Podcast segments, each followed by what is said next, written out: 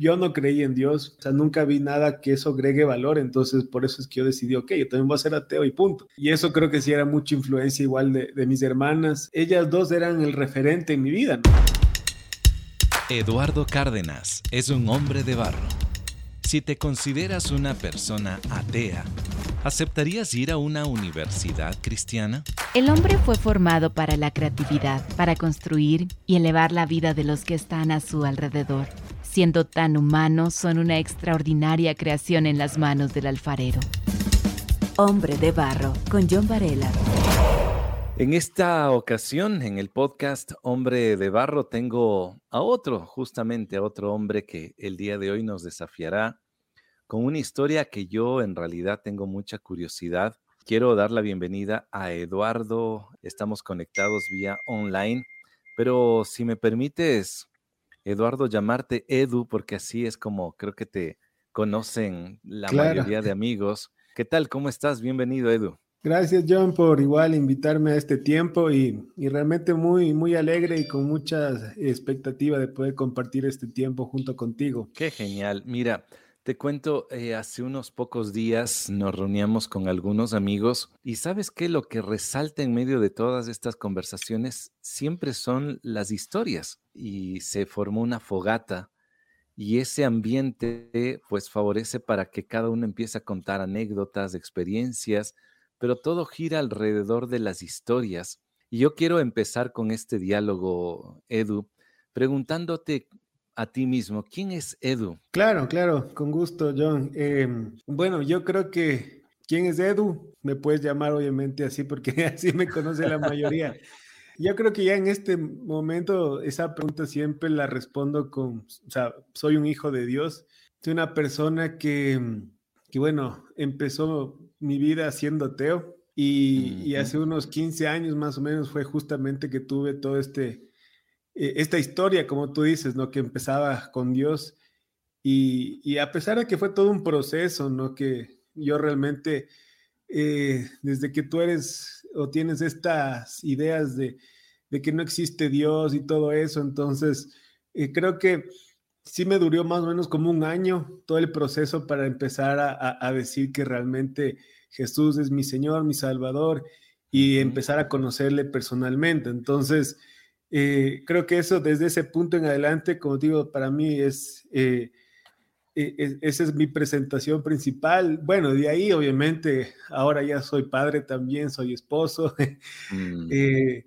soy igual, estoy siendo, eh, tengo mi propia empresa, creo que también soy como un emprendedor. También trabajo en, una, en el área de la educación, estoy en una universidad también ahí como profesor, me encanta bastante todo lo que es el tema de la educación, de la enseñanza. Hay un, resumen súper rápido de, quién soy yo. Qué, increíble, qué, qué lindo la forma como tú te puedes describir, pero claro, cuando uno se presenta, obviamente detrás hay una, hay una narrativa muy, muy importante que la empezaremos a desmenuzar de a poquito. Me has dicho justamente en qué, a qué te dedicas también. ¿Actualmente estás en la docencia o a qué exactamente estás dedicado? Soy, soy profesor de la, de la universidad, doy clases de estadística. Bueno, eso es parte de, de- de mis, digamos, mi, mis labores dentro de la universidad, pero aparte también soy administrativo, me encargo de toda la planificación académica de la universidad, que es como que esa otra parte que complementa, ¿no? Yo soy ingeniero industrial, yo estudié ingeniería industrial, eh, esa es mi profesión, de ahí saqué una maestría también en, en seguridad industrial. Y entonces también tengo ese perfil, me gusta bastante lo que es la planificación, lo que son los procesos, organizar, eh, diagramar, eh, o sea, optimizar, eh, que todo obviamente empiece a funcionar de manera correcta. Entonces, esas dos áreas son las que al menos en este tiempo eh, he ido desarrollando bastante. Qué bien. ¿Y te gusta la docencia? Sí, eso es algo que lo que siempre haría gratis. De Así no veras. me paguen, yo siempre me gusta enseñar. Y bueno, es una bendición, ¿no? Que ah, si es que obviamente te pueden pagar por hacer eso, mucho mejor, ¿no? Alguien decía, aparte de divertirte, te pagan. Claro, sí, sí, sí. O sea, esa es una de las cosas que eh, uno nunca se cansa, ¿no? Uno nunca se mm. fastidia de hacer eso, o sea, tener ese contacto. Bueno, en mi caso personal, a mí me gusta enseñar a, a jóvenes no soy tan bueno para los niños, pero, pero sí, o sea, en universidad, o sea, eso sí me, me gusta bastante, incluso la interacción que hay con los chicos, el, el, poder también ver, eh, el, el, no solamente enseñarles como un, un concepto eh, académico, teórico, sino el que también tú les puedas como que impartir valores, impartir principios, eh, buenos hábitos, incluso el mismo testimonio de vida de uno mismo. Entonces, eso es lo que a uno le llena bastante y, de alguna forma tú aportas tu granito de arena en la vida de cada una de esas personas que te pueden ver tal vez por seis meses o un año, pero ya dejas creo que marcando una, una huella ahí en la vida de cada uno de ellos. Hombre de barro, con John Varela. Qué importante, mira, tener a, esos maestros o a esos docentes que, que, pasan dejando una huella, eh, siempre van a quedar en, en el recuerdo de un alumno incluso cuando sea ya profesional, entonces hay un gran valor que un docente puede dejar más allá de lo que es su conocimiento, sino también impartir lo que es vida en sí a cada uno de ellos. ¿Cómo llegaste a realizar esta profesión? ¿Alguien te impulsó? ¿Alguien te animó? ¿Cómo, cómo fue eso? Bueno, ahí creo que empieza un poco justo la historia que tú comentabas, ¿no? Estas que se hacen en las, en las fogatas. Porque realmente mm, o sea, yo siempre me di cuenta que era bueno para las matemáticas, para todo lo que es ingeniería, por eso obviamente escogí esa carrera. O sea, nunca, nunca me vi mucho a mí en el ámbito como que más de las ciencias sociales, pero eh, creo que el, conocerle a Dios eh, te hace justamente entender cómo Dios te hizo a ti, ¿no? Y, empiezan a resaltar otras características otros dones, otras habilidades. Mi familia, mi papá, mi abuelo, tuvieron siempre este perfil de ingeniería. De hecho, claro, todos mis, mm. tíos y, los primos de mis papás, todos son ingenieros o civiles o mecánicos. Oh, wow. y entonces, para mí, básicamente el escoger la profesión fue como que ir descartando, ¿no? Entonces yo decía, medicina ni loco, todo lo que tiene que ser sociales tampoco soy bueno en, una ingeniería, o sea, entonces yo decía, ahora, ¿cuál de todas las ingenierías vas a escoger? Y, y realmente buscaba una que tenga un poco más de contacto con personas, porque sí mm. sentía que me gustaba como que relacionarme con, con, con, personas y ayudarles y optimizar cosas. Entonces, ahí fue cuando escogí la ingeniería industrial. Ahora, Edu, sé que tú viajaste, tuviste la oportunidad de viajar a los Estados Unidos para continuar con tus estudios pero allí tomaste una decisión muy grande en tu vida. ¿Me puedes contar esta historia? Claro, y realmente a mí me, agrada mucho igual esta historia porque creo que Dios la fue diseñando y sí, básicamente, como te dije un poco al inicio, yo no creí en Dios para empezar, o sea, yo sí me consideraba ateo y eso creo que sí era mucha influencia igual de, de mis hermanas. Yo tengo dos hermanas mayores y para mí ellas dos eran el referente en mi vida, ¿no? O sea, uno normalmente ve lo que ellas van haciendo, van alcanzando, y yo siempre era como que quería irles imitando en todo lo que ellas hacían. Entonces, mis dos hermanas, de hecho, ya se habían ido a Estados Unidos a estudiar, entonces yo también me puse el mismo objetivo, y bueno, aparte de eso, que también ellas me iban como que inculcando todo esto de, de que sí, Dios no existe y todo eso. Entonces, para mí fue como que tampoco nunca lo vi valor, o sea, nunca vi nada que eso agregue valor, entonces por eso es que yo decidí, ok, yo también voy a ser ateo y punto. Entonces, eh, cuando fui a Estados Unidos, allá eh, estuve estudiando igual mi tercer año de universidad, llegué a una universidad cristiana eh, en Pensilvania. Yo no había escogido esa universidad, me, o sea, básicamente por la beca que yo tenía, que era una beca completa, el, programa te, te, ponía la universidad. Yo había puesto otra, pero ellos me, me mandaron a esa universidad. Y bueno, yo estuve ahí en la, universidad, obviamente había gente, se notaba clarísimo que sí amaba a Dios, otra gente que realmente más era como un tema súper tradicional o de costumbre, pero no le buscaban a Dios. Entonces, pero por ahí sí conocía a dos o tres personas que, creo que realmente tenían una relación real con Dios. Entonces, poco a poco me fui haciendo amigo de ellos, creo que en momentos claves, de, porque también salir de tu país y, ir a estudiar afuera no es, no es fácil, al menos yo lo hice casi, casi sin saber mucho inglés. ¿Qué edad tenías cuando viajaste? Tenía 20, 20 ah, años. jovencito.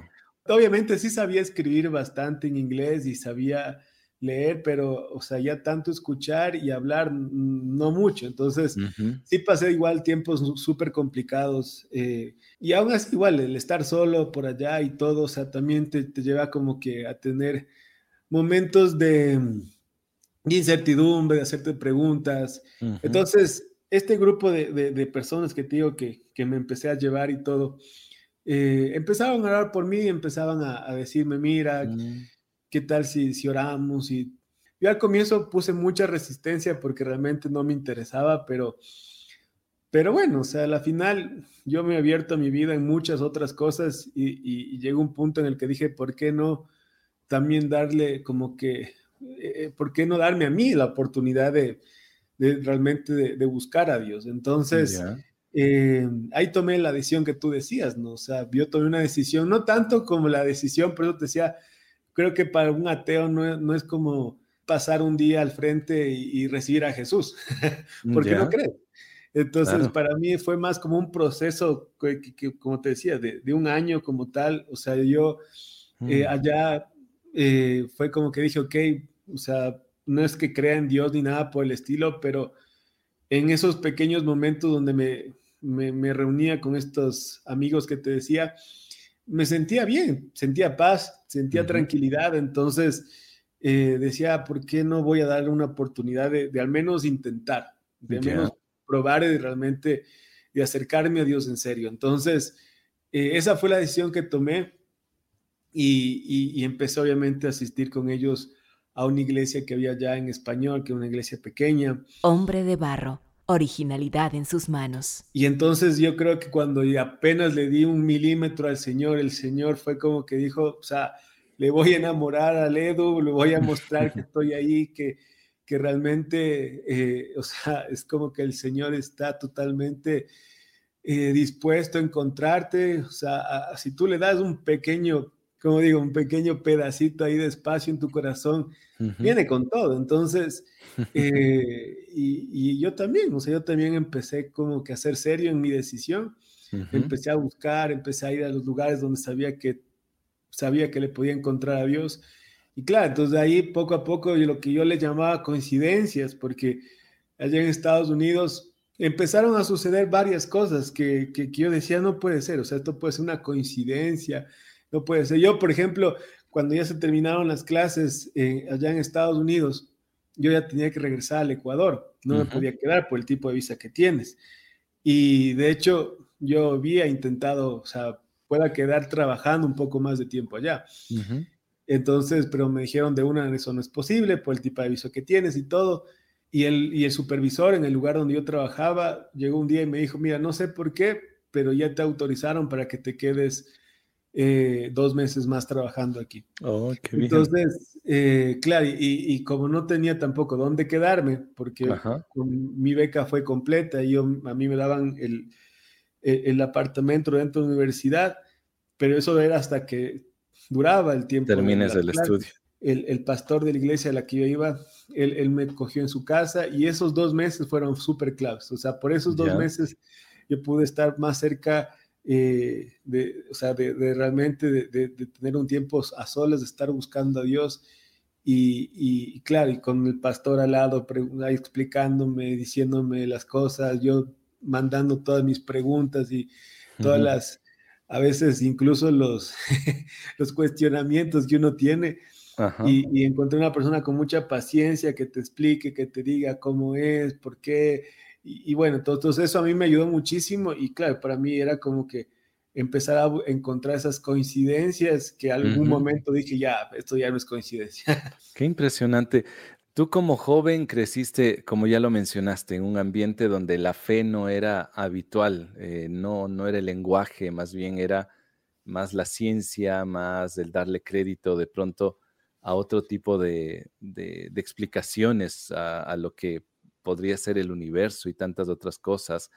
¿Qué parte del mensaje de Jesús que tú escuchaste o que tuviste eh, allá en los Estados Unidos mientras estudiabas.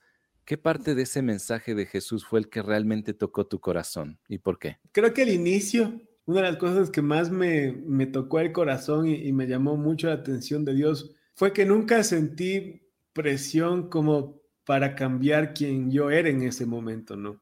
Tal vez el hecho mismo salir de aquí de, de Quito, de Ecuador, y llevarme a otro lugar donde tal vez yo también como que podía abrir más mi corazón, hizo que yo empiece como que a, a, ser más eh, vulnerable, ¿no? O sea, y, porque era muy cerrado, o sea, realmente cada persona que venía a hablar de Dios, yo de una le mandaba a volar. Entonces, allá creo que me abrí un poco más, creo que fue como que mi búsqueda personal de, de Dios, nunca sentí eso de, o sea, si no cambias, no te amo, sino más bien como mm. tranquilo, no hay que cambiar nada. Solo quiero que te acerques y punto. Entonces, hmm. para mí eso sí era romper un paradigma, porque normalmente acá, al menos como yo lo viví acá en Latinoamérica, yo estudié, de hecho, en un colegio católico, es como que tienes eso de si no haces esto, si no cambias, y ni sé cuánto, entonces eso es lo que a mí me hartó, por ejemplo, en su momento. Entonces, yo cuando le empecé realmente a conocer a, Jesús, al Señor, me enamoró, creo que eso. O sea, yo no, yo no cambié nada. O sea, yo seguía siendo la persona que tomaba, que hacía sus cosas, no tenía que, presentarme diferente o mostrarme a alguien que no era. Eh, yo seguía yendo a bares, a discotecas. O sea, pero, y aparte de eso, le buscaba a Dios. Entonces, creo que eso fue uno de los cosas o los mensajes que, que, más me impactaron, porque no, no era con, con esta intención de, de, querer ganarme algo de Dios, sino como solamente entender cuánto Dios me ama. Y obviamente en, ese, en, esos, en, esos primeros mensajes, creo que empecé realmente a, ver la cruz o a entender el sacrificio oh, de Jesús. Ya. Entonces, lo había leído, lo había visto por tantos años, pero creo que recién se revelaba en mi corazón lo que él estaba haciendo, lo que él había hecho por mí. Y entonces ya ahí sí, ya empecé como que a, decir, no puede ser, o sea, ¿cómo a alguien se le ocurre dar su vida? En serio, o sea, y, obviamente pasar por, por todo lo que Jesús tuvo que pasar, realmente no me lo merezco que él haya hecho eso por mí, pero pero lo hizo y, y, entonces ya, o sea, ahí ya empezó como que realmente a abrirse mis ojos y decía, no puede ser, me ama demasiado.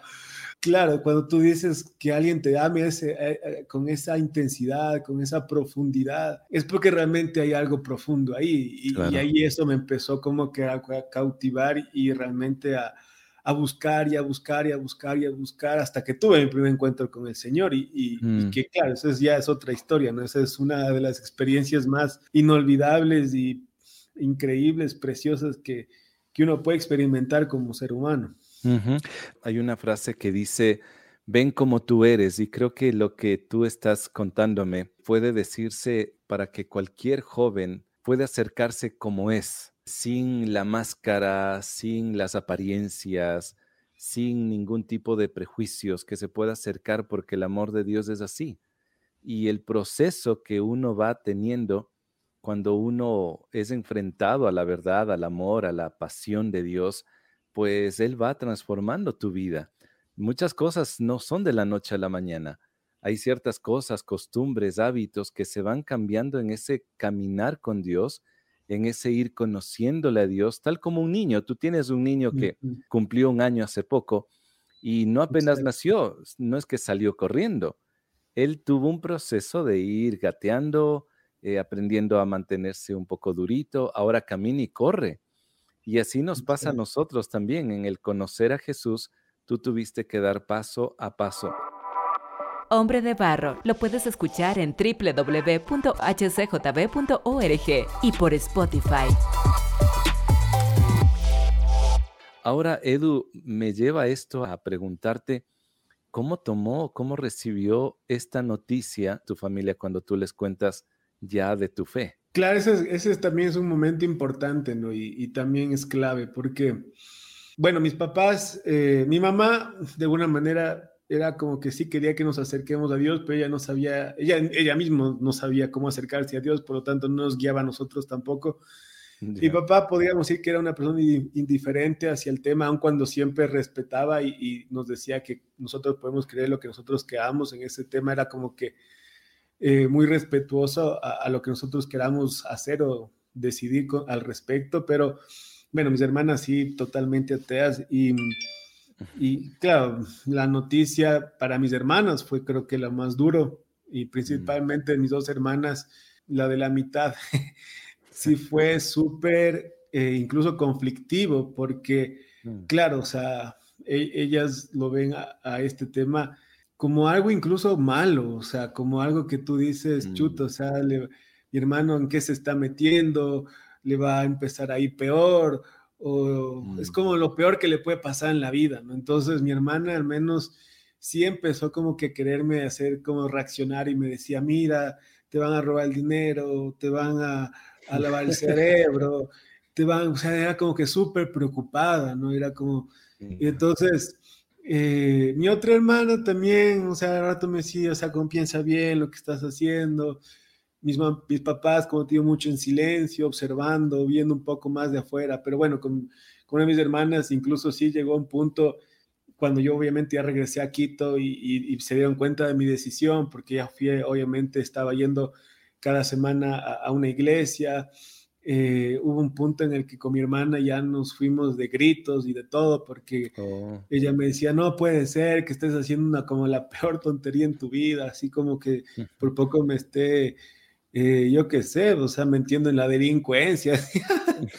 Entonces, pero sí, era súper intenso. Y una vez mi mamá dijo, o sea, ya basta, ya no quiero que ustedes peleen por eso cada quien haga su vida con lo que quiera y ya den paz aquí en la casa. Entonces, ese fue el punto en el que nunca más nos peleamos por eso.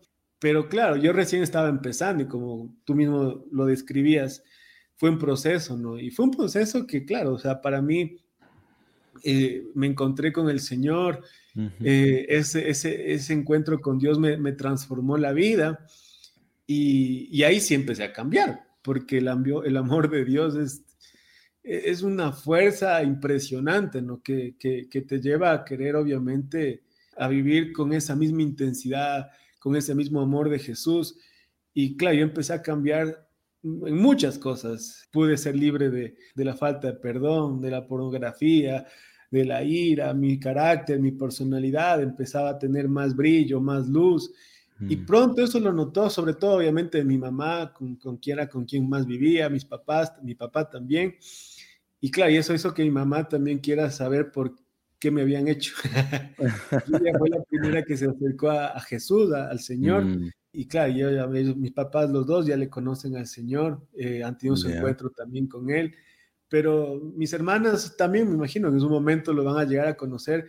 Pero en esos primeros años, después de ver todo el cambio de transformación que yo tuve, creo que hubo un día muy importante en que mis dos hermanas se acercaron a mí y me dijeron, o sea, lo que hemos visto en tu vida es algo muy diferente a lo que ellas estaban acostumbradas y, y realmente es un ejemplo, o sea, es algo que, que tú has eh, impartido eh, mucha paz, mucha alegría, mucha sabiduría a toda la familia ahora. Entonces, mm y, creo que las palabras que me dejaron marcados a mí fue porque la hermana con la que por, por poco ya nos íbamos a, a, los puñetes, me dijo, realmente tú pareces ahora el hermano mayor. Entonces eso fue como que una, esa respuesta ¿no? a, a, lo que Dios había hecho y, ellas vieron algo súper claro, que no, no es a lo que ellas se imaginaban, esto es diferente, esto es algo que trae vida, que trae cambio, paz, generosidad. Entonces, tantas cosas buenas que, creo que vieron y por eso igual ellas también quedaron impactadas.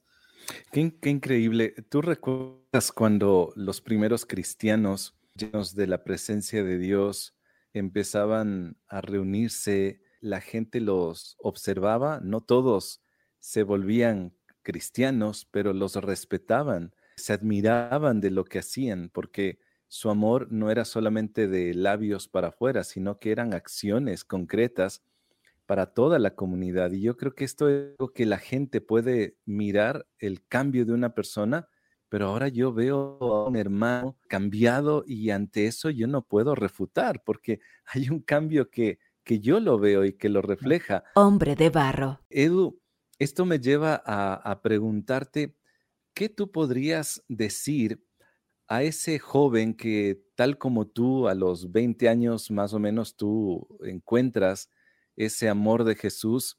Han pasado cuántos, 14, 15 años a lo mejor, pero ¿qué le dirías para que ese joven que a lo mejor ha conocido y conoce el amor de Jesús, pero que vive en un ambiente que la fe no es lo prioritario? A ver, bueno, y algo que yo les diría es que mm, a veces todas las cosas que uno escucha de afuera, a veces las malas noticias que dan sobre la iglesia, sobre Jesús, sobre... Mi consejo sería como que no, no, no se dejen guiar por eso, no, no se dejen eh, llenar de esas cosas y, y, y, si quieren conocer a Jesús, conózcanle a Él, conózcanle al Señor en verdad. O sea, mm, mm. Eh, Jesús no es lo que a veces las, las, las iglesias o las noticias quieren mostrar de lo que Él es, porque incluso nosotros a veces como seres humanos también hay momentos donde representamos mal a Él y tenemos nuestros errores y, claro, y la gente dice, ah, pero ve lo que tú eres, me ha pasado que me han dicho, pero tú, si tú dices que eres cristiano, ¿por qué haces eso y tanta cosa? Pero, pero aún así, o sea, hay muchos jóvenes que no se acercan a, Jesús o que no le dan esa oportunidad de conocerle porque han visto malas experiencias con los papás, con los tíos, con el primo, con ni sé quién. Y, es como que e, e, es injusto, es injusto que alguien se acerque, que no se acerque a ti por lo que hablan otras personas, incluso hasta mentiras de ti. O sea, ¿por qué si alguien viene y dice, chuta, yo, es como que yo diga, el John, yo qué sé, es un mentiroso, y ni siquiera te conozco, y, y, por, eso tú no te quieres, ya la gente no, se, no te quiere conocer a ti, entonces es injusto hasta cierto punto, ¿no? Entonces es como que no se dejen llevar por eso, y, hay, hay, muchos jóvenes ahora que prueban tantas cosas, como yo lo hice también en mi momento, y prueben a Dios, claro, acerquen al Señor, porque hay cosas que sí podrán hacerte sentir bien un rato, otro rato, pero después vas a darte cuenta que el vacío sigue. Eh, tratamos de llenar o de refugiarnos en cosas y si quieren probar otras cosas, ok, pero ¿por qué también no probar de Dios? Mm. Es lo que yo hice, es lo que yo le di una oportunidad y, y, nunca me arrepentiré. Creo que es la mejor decisión que una persona puede tomar, que ha transformado mi vida, un montón de personas a mi alrededor que vale la pena porque creo que es una vida que, que, lo que tú haces aquí tiene un resultado y un fruto en la eternidad y eso es lo más, lo más importante. Qué, qué, qué increíble, hay profundidad totalmente, hay profundidad, hay anchura, hay altura en el amor de Dios y me, me gusta que tú dejes este mensaje para que haya la curiosidad y no solamente dejarse llevar por los rumores. Concéntrate en Jesús y yo creo que ahí podemos encontrar la respuesta y la verdad. Edu, si alguien quiere tal vez contactarte, a lo mejor tal vez tu historia ha calado en, el pensamiento de algún joven, ¿qué red social podría ser más práctica para comunicarse contigo? Bueno, yo creo que sería el WhatsApp. Ah, buenísimo. ¿Cuál es tu número entonces? Es 0984 058 639. 0984 058-639. Muchísimas gracias por tu tiempo. Con gusto, siempre estamos a las órdenes. Jesús cambió la vida de un joven ateo. Edu recibió y experimentó dos valiosos principios por parte de Dios, amor y aceptación. Este episodio es el número 72 del podcast Hombre de Barro. Para escucharlo nuevamente y compartirlo, yo te animo para que puedas descargar la nueva app de HCJB. Allí encontrarás todos los episodios de este podcast. Para ello, ingresa a nuestra página web hcjb.org. Soy John Varela y me encuentras en Facebook y también en Instagram. Me gustaría recibir tu mensaje. La próxima semana tendré a otro hombre de barro. Hasta pronto. Hombre de Barro, con John Varela. Hombre de Barro es una producción de HCJB.